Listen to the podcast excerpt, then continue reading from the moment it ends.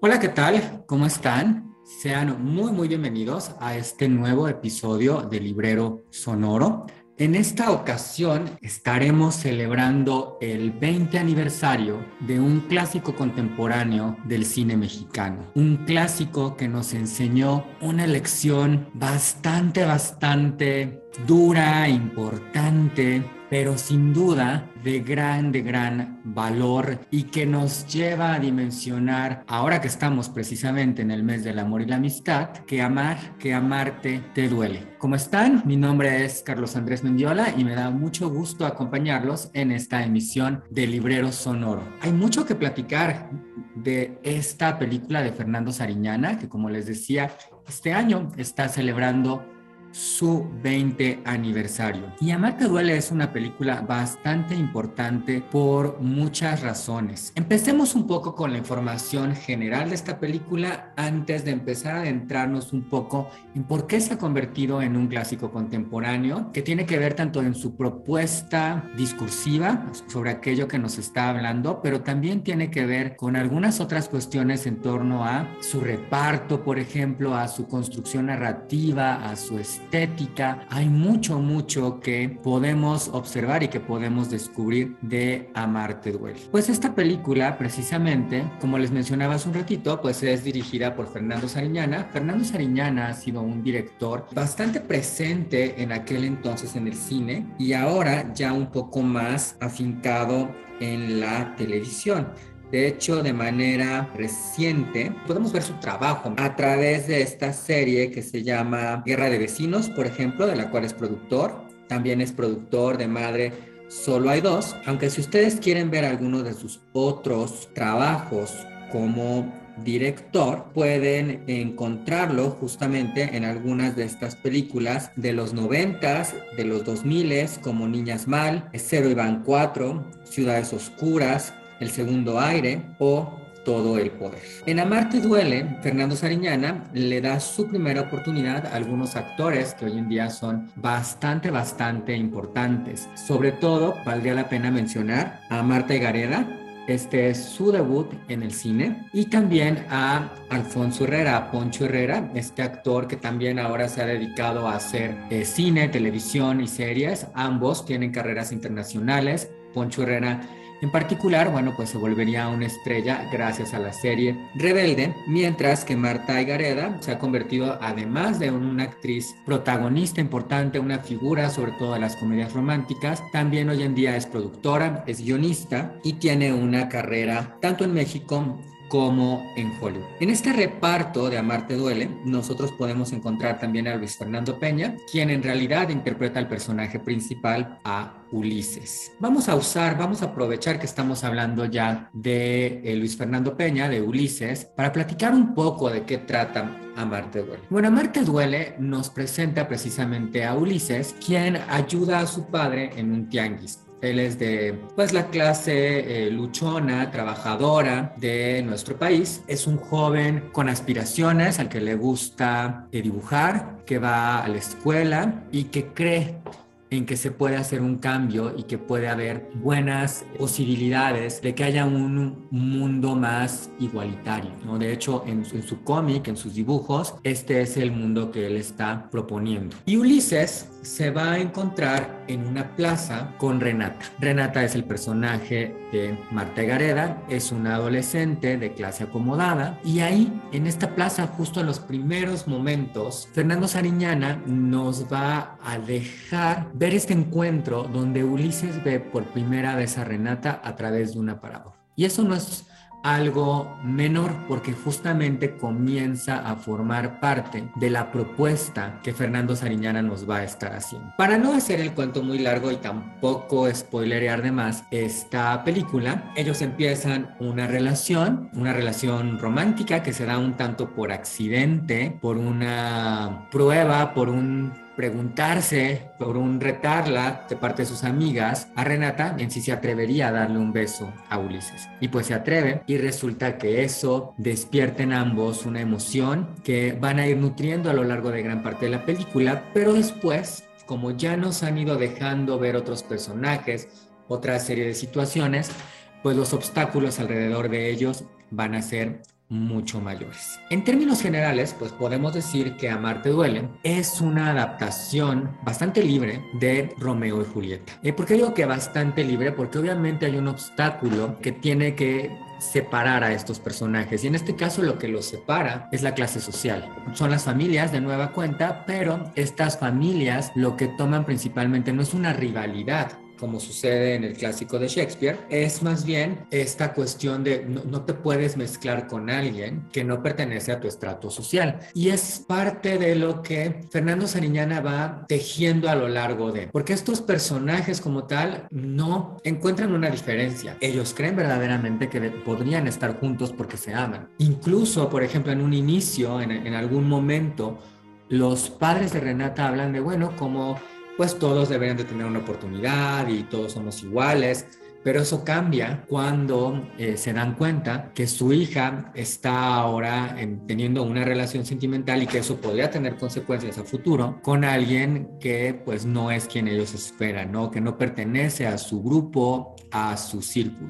Y, y ese es el planteamiento principal de Fernando Sariñana. Esta cuestión de cómo las clases sociales pues todavía siguen siendo muy marcadas en nuestro país y cómo a pesar de que manejamos este doble discurso, ¿no? En el que decimos, no, sí, todos somos iguales, hay que dar la oportunidad a todos, eh, se convierte un poco con esta cuestión de eh, no es un problema cuando no lo tienes en casa, pero es un problema cuando lo tienes en casa, ¿no? Y quizás la pregunta es si debería de ser un problema o no debería de serlo. Obviamente, al ser una adaptación de Romeo y Julieta, esto va a tener consecuencias y tiene un final trágico que yo no voy a especificar porque vale la pena ver a Marte Duele. Sí puedo decir que no es un final idéntico o trágico en el mismo sentido en que sucede en la obra de teatro, en, en Romeo y Julieta. Hay diferencias tanto en, en ese desenlace, hay diferencias en algunas otras eh, situaciones o momentos. Sin embargo, en varios otros podemos encontrar paralelismos muy claros, ¿no? Como una carta que es enviada con alguien o un mensaje que es enviado con alguien para el otro personaje, una huida o un plan para que puedan estar juntos por siempre, una pelea y una rivalidad que va a tener ciertas consecuencias para alguno de los personajes. Todo eso sí lo podemos encontrar aquí en Amarte Duele. ¿Quiénes más participan en Amarte Duele? Porque he hablado ya de Marta Garera, he hablado de Alfonso Herrera, he hablado de Luis Fernando Peña. Bueno, en esta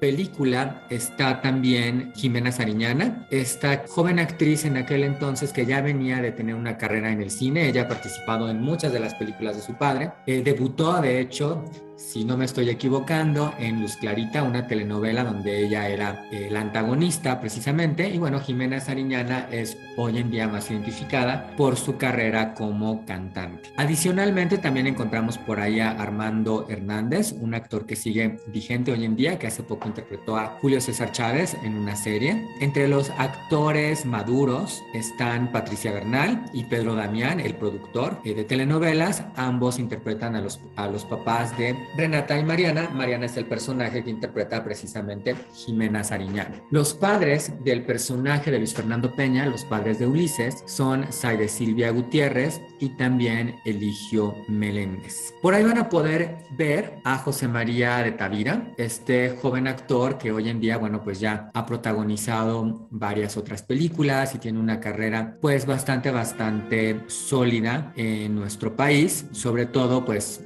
eh, a raíz de Arráncame la vida, esta película que lo lanza con un personaje protagónico y en aquel entonces, bueno, tenía un personaje mucho más pequeño donde interpretaba a Alejandro. Tiene un, un elenco que, que, vale la pena y que hay que eh, ver. La verdad es que creo que algo que les va a llamar mucho la atención es darse la oportunidad de volver a ver esta película o de verla por primera vez, descubrir a estos actores cuando estaban surgiendo y creciendo, pero bueno, no, no es el único motivo por el cual vale mucho la pena ver Amarte Duele. Ahora, Amarte Duele, entre otras de las características importantes o interesantes de la propuesta de Fernando Sariñana, está justamente el cómo construye este discurso del que estaba hablando y cómo va a tejer esta cuestión en torno a las clases sociales, a las diferencias sociales con esta historia de amor. Y esto lo hace de muchas maneras. Una de ellas eh, visualmente es, por ejemplo, a través del uso de la fotografía y del uso de los colores. Ustedes podrán notar que en su propuesta los tonos para el personaje de Renata, para su historia, son tonos más cálidos, mientras que los tonos para el personaje de Ulises son tonos un poco más oscuros, un poco más fríos. Y también algo muy eh, propositivo que él hace es cuando estos personajes se encuentran en la plaza, en el centro comercial, que dato curioso, el centro comercial que aparece en la película es Centro Comercial Santa Fe. Si ustedes han tenido oportunidad de visitar este centro comercial, todavía van a poder ver algunas tiendas y pueden identificar la arquitectura. Hay algunas tomas abiertas de arquitectura que en aquel entonces no existía y que hoy en día, bueno, fue una ampliación para esta plaza y existen por ahí algunos otros edificios alrededor. En esa plaza, cuando los personajes se encuentran ahí, cuando los personajes se conocen, esas escenas son retratadas en blanco y negro, creando un poco esta ilusión como de un mundo aparte o un espacio físico aparte al cual llegan los personajes y donde pueden convivir estas dos clases sociales bajo unos parámetros de mucha mayor igualdad. Como yo les decía, hay, hay varias cosas que nos van señalando en torno a esto, qué va a suceder entre los personajes, a estas diferencias que podemos ir notando alrededor de ello, ¿no? Y hay muchos diálogos, por ejemplo, que van reforzando esta idea, ¿no?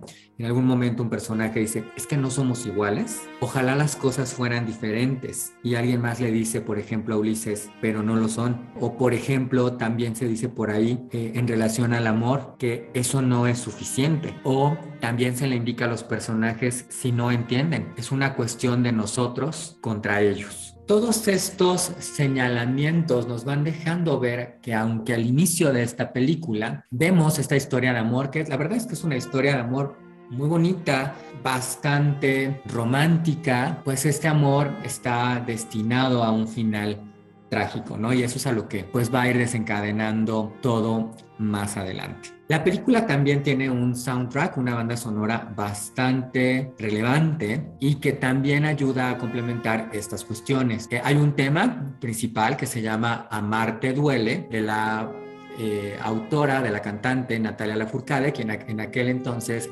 estaba empezando su carrera, y también aparece de Natalia Lafourcade uno de sus primeros éxitos en el 2000. Y en el 2000 justamente lo que está hablando eh, Natalia Lafourcade es de todas estas cuestiones y todas estas novedades que parecían llegar en el 2000 y que parecían indicarnos que estaba empezando algo muy diferente pero también de cómo eso en realidad no era tan distinto. Y esto genera de nueva cuenta un vínculo con este discurso no social que tenemos en torno a si algo es distinto, pero quizás no tanto, ¿no? Como sucede con esta distinción entre clases. Y me parece también muy importante para empezar a concluir un poco en relación a Amar te duele, el propio título, ¿no? Porque el título es Amar te duele, que nos está apuntando justo a este lado que no siempre queremos ver del amor, ¿no? Queremos quedarnos con esta parte bonita del amor, pero la película nos está apuntando a que el amor también es agridulce, a que el amor también tiene experiencias fuertes, tristes, a que el amor a pesar de la otra persona, a pesar de este ideal que se pueda estar construyendo en conjunto,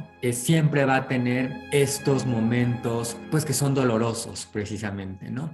Y este título también es un juego de palabras, porque podemos mencionarlo como tal en tres palabras, amar te duele, pero también podemos unir las primeras dos, amarte duele. Y ese es uno de los aprendizajes que nos deja la película. No es el, aprendizaje principal, pero sí es parte de lo que la película quiere apuntar, quiere señalar, quiere dejarnos claro que no hay felicidad sin tristeza, que para que podamos apreciar uno debemos de tener la otra. Así que a 20 años de Amarte Duele, pues ese es justamente lo que estamos recordando o rememorando con este clásico contemporáneo, que ustedes pueden encontrar si quieren volver a verla. Bueno, pues está disponible en la plataforma Amazon, así que es una buena oportunidad. Además, estamos todavía en el mes del amor y la amistad, lo acabamos de pasar recientemente, así que bueno, pues qué mejor que ver una gran, gran historia de amor a la mexicana, que sigue muy vigente y que además nos permite hacer este viaje para recordar a estos personajes, a estos actores y para entrar en conversación, que creo que es algo que hace toda buena película. No nada más nos entretiene, sino que abre boca para que podamos hablar más sobre cualquiera de los temas que están siendo propuestos. Eh, y en este caso, bueno, pues qué mejor que poder discutir si amar te duele, si amar debería de doler o no. Para mí ha sido un gran, gran gusto estar con ustedes en este episodio del Librero Sonoro. Los esperamos aquí la próxima semana con mis compañeros que les estarán compartiendo otra historia, otro texto, otra película, otra novela de gran, gran valor. Yo les agradezco mucho que me hayan acompañado. Mi nombre es Carlos Andrés Mendiola. Eh, me da mucho gusto siempre poder compartirles algún contenido, poder hacerles alguna recomendación. Por favor, si ustedes quieren saber algo de cine mexicano, alguna otra recomendación, bueno, pues no duden en visitarme, no duden en acompañarme, en comentarme algo en mis redes sociales. Eh, donde me pueden encontrar como Carlos Andrés Mendiola, tanto en Instagram como en Facebook, o en mi sitio www.carlosamendiola.com, donde les tengo recomendaciones de cine, pero también de series y algunas ocasiones de novelas. Muchas gracias por acompañarme de nuevo y pues nos vemos muy muy pronto y nos escuchamos todavía más pronto aquí en Librero Sonoro.